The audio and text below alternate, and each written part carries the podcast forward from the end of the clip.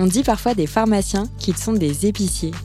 Et comme toujours avec les clichés, c'est totalement faux. Et c'est ce qu'on vous prouve dans ce podcast. Vous allez écouter des étudiants en pharmacie qui s'interrogent sur la santé d'aujourd'hui et de demain. Quel est l'avenir de la santé mentale? À quoi ressemblera la communication digitale dans le futur? Le numérique peut-il soigner les patients? Et vous verrez, les pharmaciens ne servent pas qu'à vendre des boîtes. Bonne écoute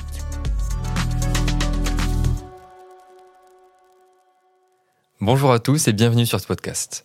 Au programme, nous parlerons évidemment de santé, mais aussi de crypto-monnaie et d'intelligence artificielle. Alors accrochez-vous. Avant de développer ces sujets, je vais d'abord me présenter. Je m'appelle Nicolas et je suis étudiant en sixième année de pharmacie à l'université Paris-Saclay, plus précisément au master marketing pharmaceutique et technologie de santé. À part un intérêt profond qui m'a animé pendant mes études, je n'ai jamais eu de lien avec la santé. C'était pas le cas pour l'informatique. En effet, j'ai grandi avec un père qui est chef de projet en informatique pour une société française et je pense que cela a joué sur ma curiosité dans le sujet. Lui-même étant très intéressé par les deux, même aujourd'hui. Pour égayer cette curiosité, une fois en cinquième année de pharmacie, j'ai fait un stage chez Posos, qui est une start-up faisant un outil d'aide à la prescription pour les médecins et les pharmaciens. J'ai occupé le poste de Customer Success où je m'occupais de l'onboarding, donc faire rentrer les médecins sur l'application et la formation de ces médecins. Cela m'a permis de rencontrer beaucoup de corps de métiers différents qui traitaient et construisaient l'intelligence artificielle. À ce jour, je me suis concentré sur le côté biotechnologie de l'innovation. Je travaille sur les carticelles.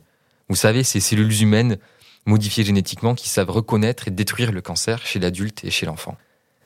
J'ai toujours eu cette volonté, en plus d'une grande curiosité, d'être au cœur du changement, d'en être un acteur. C'est ce parcours-là qui m'a amené à me poser les questions que vous allez maintenant écouter. Le sujet d'aujourd'hui, c'est l'adoption des technologies par les acteurs de santé. On parlera donc des acteurs de santé, il s'agit des professions médicales, les professions paramédicales, les patients, donc les individus eux-mêmes ou les associations de patients, les institutions, gouvernement, Assemblée nationale, autorités de santé, les payeurs, la sécurité sociale, les entreprises, donc les laboratoires pharmaceutiques, les start-up, les entreprises qui sont dans la santé de façon générale. Vous voyez que le sujet est large et très englobant dans la société globalement. Donc je vais essentiellement me concentrer sur les professionnels de santé et sur les patients, car cela se rapproche de mon expertise. Peut-être que cela donnera lieu à d'autres épisodes, qui sait. Au niveau de la technologie, je vais me concentrer sur les projets qui sont innovants, qui sont disruptifs sur le marché. Il y aura, mais il y a déjà évidemment la digitalisation des applications. Ce train est déjà en marche, il n'y a qu'à regarder Tous Anti-Covid, Mon Espace Santé, Doctolib, les hôpitaux ont déjà le pied à l'étrier avec la digitalisation des données de santé. Quand on pense au Health Data Hub, les dossiers médico-informatiques qui sont un enjeu majeur aujourd'hui. C'est d'ailleurs le sujet qu'on va aborder avec Loïc et Mathieu, fondateurs de Galéon. Sur le marché, il y a également toutes les applications qui vont se centrer sur les patients, comme MoveCare, les chatbots, les applications de conseil et d'accès aux soins, ainsi que les digital therapeutics dont nous allons parler. Enfin, de nombreuses technologies s'axent principalement autour des professionnels, via la prise de rendez-vous, l'aide à la prescription, l'organisation de façon générale. Ce sera pour nous l'occasion d'échanger avec Franck Lemeur, CEO de Tech2Med. Il y a de nombreuses startups sur le marché, mais aussi une forte influence des GAFAM. Apple qui se rapproche des essais cliniques, Alphabet de Google qui multiplie les rachats de startups, etc. Toutes ces technologies sont déjà implantées et en cours de renforcement. Plus futuriste ou pas, nous pouvons penser à la blockchain et ses possibilités. Pour rappel, la blockchain, c'est un système totalement décentralisé qui permet une traçabilité des données, un partage de brevets via l'NFT, un partage de dossiers médicaux et un accès à l'information potentiellement simplifié. Et pour le coup, là, on parle vraiment de futur, je pense au métaverse, notamment à l'éducation des patients et des soignants via le Winkiverse par exemple, et également les robots chirurgiens. Si vous suivez un petit peu l'actualité française en santé et en blockchain, vous n'avez pas pu rater l'ICO, donc l'introduction sur le marché des crypto-monnaies, de la startup Galéon. Leur projet est d'améliorer le traitement des données de santé dans les hôpitaux. Ils estiment en effet que 20% des données sont perdues suite à une trop mauvaise conservation et que bientôt il y aura 5 milliards de gigas de données dans nos hôpitaux. Pour en savoir plus, j'ai échangé avec Loïc et Mathieu de Galéon. Galéon a pour projet de construire une plateforme de santé en passant par les hôpitaux en les mettant en lien au niveau des données et également pour objectif que le patient puisse reprendre le contrôle sur ces données. De façon plus concrète, il travaille sur les outils des soignants pour que la donnée renseignée soit de qualité et structurée. C'est cette donnée structurée et non brute qui est indispensable aujourd'hui. Je vais laisser Loïc vous parler du rôle et de l'importance de cette donnée structurée en santé. Cette donnée structurée, c'est le carburant de l'innovation en santé. Donc tout ce qui est intelligence artificielle, recherche médicale, euh, médecine personnalisée, euh, pilotage avec des indicateurs en continu, tout ce genre de choses, il faut de la donnée euh, bien rangée. Et donc la plupart des hôpitaux actuellement ont de la donnée de très mauvaise qualité et passent leur temps à essayer de la trier pour la, la rendre utilisable. Et donc là, nous, on est parti de notre approche, c'est-à-dire on a refait les outils pour que la donnée soit déjà triée. Donc ça leur fait gagner un temps fou et, ça ouvre euh, sur plein d'innovations. Il est vrai que de façon générale, en IA, il faut structurer cette information qui est brute pour la rendre interrogeable et permettre d'en ressortir des données utiles. Dans les obstacles à l'adoption des techs de santé, il y a plusieurs freins quand on reste sur le registre des données. On parle souvent de la transparence et de la confiance. Et finalement, comme Loïc va nous le dire, le plus important, c'est de comprendre où vont les données. C'est important que les patients et que les soignants aussi se disent, OK, où vont les données? Sous quelle législation sont les serveurs, parce que qui peut aller mettre la main dessus et faire quoi avec ça? Parce qu'on sait que la confiance, c'est ce qui est hyper important dans la santé. C'est-à-dire que si les médecins ont confiance dans notre système et les patients, ben du coup, ils vont y mettre des données, de plus en plus de données. On peut donc imaginer plusieurs étapes à venir qui vont être nécessaires dans le domaine de la santé. Mathieu va nous parler des enjeux. Il y a un enjeu qui est important, c'est de passer les données, notamment, sur un cloud santé. Aujourd'hui, voilà, quand on a euh, des services comme euh, des agendas en ligne, etc., qui sont euh, des services cloud, bah, leurs données sont dans le cloud. Donc, passer dans le cloud, c'est voilà, c'est un enjeu, un obstacle majeur pour eux parce que c'est pas dans leur mentalité à la base. Mais ça, ça tend à changer et on participe à ce changement. Loïc complète les propos de Mathieu. Après, ce que je vois sur la partie la médecine dans l'innovation, c'est que paradoxalement, les soignants sont quand même très enclins à vouloir innover. Mais la médecine, c'est un peu particulier. On peut pas trop se rater. C'est-à-dire que quand on innove et qu'il y a un bug ou un truc comme ça, si c'est un robot chirurgical et ça coupe une artère, le patient il meurt. Euh, donc euh, c'est pareil. Nous, on gère des données de santé des patients. Il y a des, interactions entre des médicaments, des choses comme ça. Et donc euh, ces risques-là font que l'innovation elle est acceptée, mais euh, ils attendent de voir que ce soit bien bien contrôlé, validé. Donc ça fait des très grosses barrières à l'entrée. Après avoir échangé sur le projet Galéon, je me suis intéressé au parcours des deux fondateurs. La particularité de Mathieu et Loïc, c'est qu'ils ont fait une école de commerce, HEC, en parallèle de leurs études. Ils reviennent sur l'intérêt de faire ces doubles formations. Ce qui est important, c'est plutôt le niveau, euh, augmenter le niveau des nouveaux soignants sur euh, les aspects technologiques, c'est-à-dire euh, la donnée structurée, l'IA, de savoir pas que ce soit une boîte noire magique où on ne sait pas comment ça fonctionne.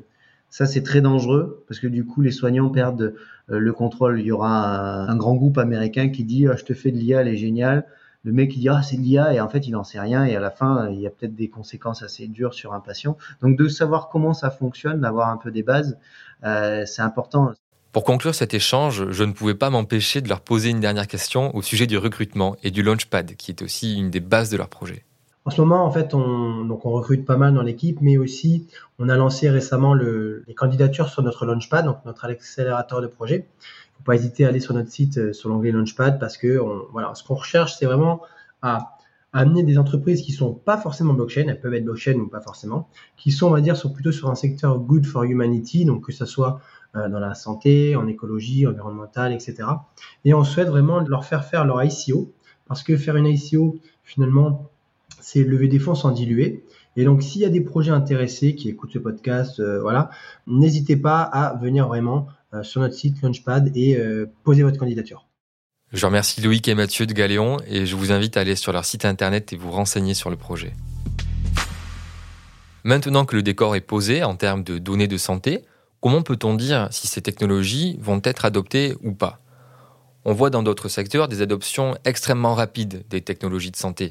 Les jeux vidéo, les services à la personne comme Uber, qui est très rapidement devenu leader du marché c'est généralement des secteurs où il y a un besoin directement business to customer et où les entreprises ont un enjeu concurrentiel à se démarquer auprès du grand public.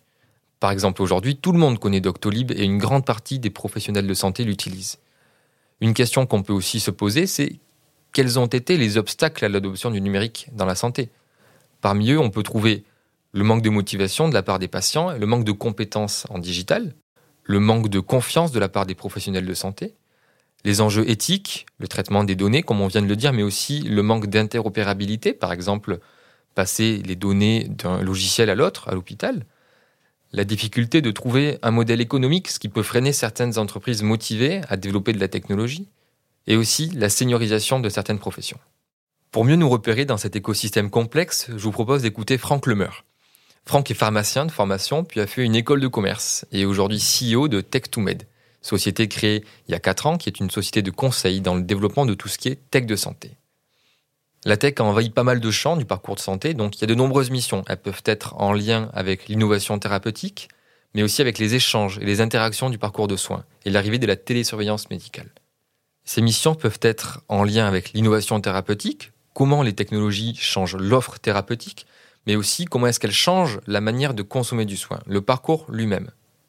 On parlera aussi avec Franck de digital therapeutics, mais c'est un sujet trop vaste qui mériterait un épisode à lui-même. Le premier point que Franck a souhaité aborder est l'éthique, qu'il considère primordiale dans la santé. Cette notion de risque et d'éthique, elle est, elle, est, elle est traitée de plus en plus avec l'explosion du numérique en santé. Ça c'est clair. La technologie euh, présente de nouveaux risques. On les connaît, hein, toujours les mêmes. Euh, la vitesse, euh, la confidentialité. Par exemple, 50% des utilisateurs Facebook postent des données de santé sur sur leur compte. Alors les données de santé, c'est ça peut être un émoticône, ça peut être une photo euh, de son pied euh, après une foulure. Ça peut être une photo sur son lit d'hôpital. Ça peut être un ressenti, une détresse.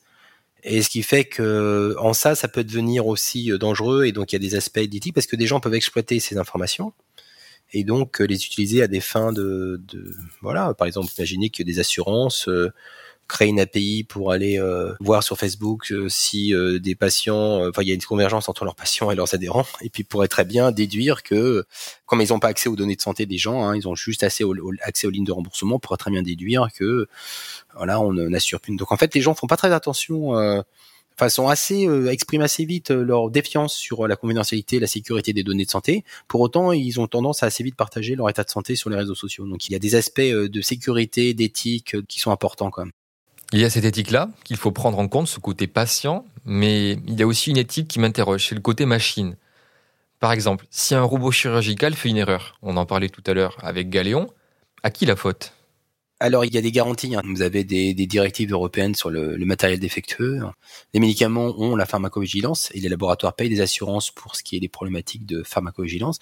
Et ben dans le domaine du medical device, hein, il y a ce qu'on appelle la matériovigilance. Donc toutes les entreprises ont, effectivement, euh, il y a, y a jamais zéro risque hein, sur une machine euh, ou, comme les médecins ont aussi une assurance euh, de responsabilité médicale pour se prévenir effectivement des conséquences d'un risque d'une ou de...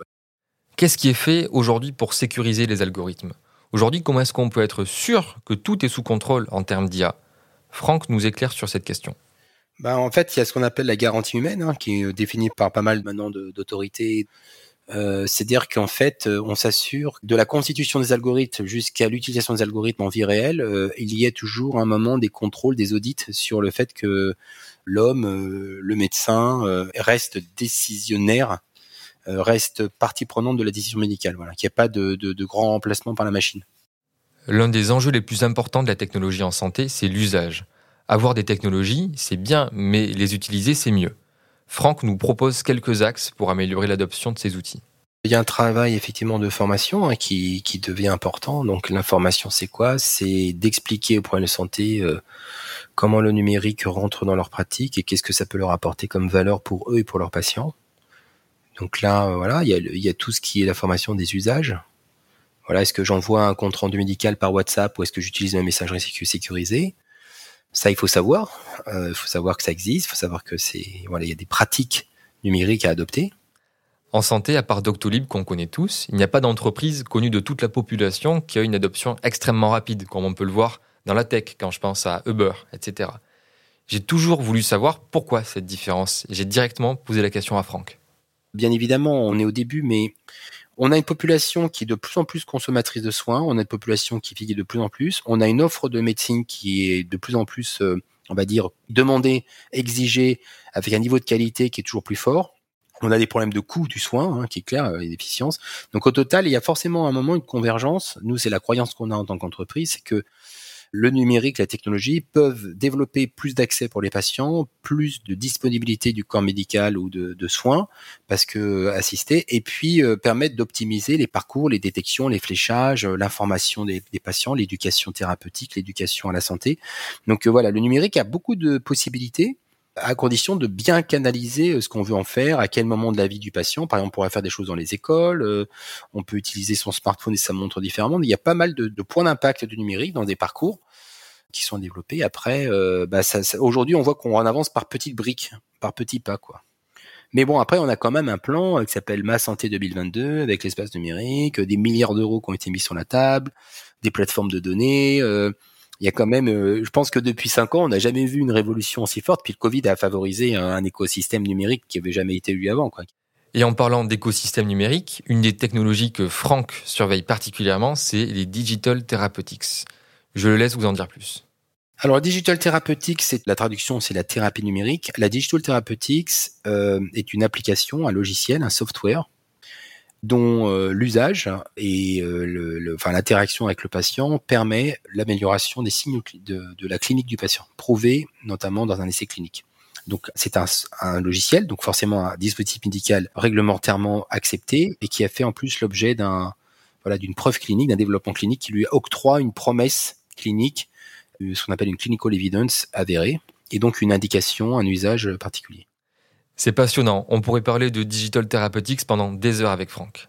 Dans le même sens où j'identifiais les freins il y a quelques minutes, voilà les pistes que l'on peut suivre pour améliorer l'adoption de la tech en santé. Comme on l'a dit, l'éducation des patients et des soignants est primordiale. Il y a aussi améliorer les interfaces pour rendre la technologie plus accessible, plus agréable à utiliser. On peut penser à établir une certification des algorithmes qui serait globale. Il faut aussi assurer une interopérabilité entre les logiciels de patients dans les hôpitaux, en ville et dans les pharmacies, et encourager l'évaluation médico-économique des thérapies de santé digitale pour chiffrer et prouver leur efficacité avec, par exemple, plus d'essais cliniques. En pratique, il y a de nombreuses ressources que vous pouvez consulter qui sont accessibles facilement, comme le livre blanc du CNOM, le Conseil national de l'ordre des médecins, ou bien les recommandations de la HAS en termes de santé digitale. Pour conclure, et comme l'a dit Franck, la tech en France a un bel avenir, en santé aussi, mais il faudra savoir prendre le pas et l'accepter. Il reste encore des étapes avant d'avoir une confiance absolue. Il faudrait activer plusieurs leviers pour avoir une adoption plus rapide et maintenir le contrôle sur nos données de santé. Si ce podcast vous plaît, parlez-en autour de vous, abonnez-vous sur les plateformes d'écoute et couvrez-nous d'étoiles. Ce podcast vous est proposé par MedCheck Studio, studio de production spécialisé dans la santé, créé par Marguerite Dorodlec et Anka Petré. Sachez que nous avons d'autres podcasts qui parlent de santé. Pour les écouter, rendez-vous sur medcheck-studio.com.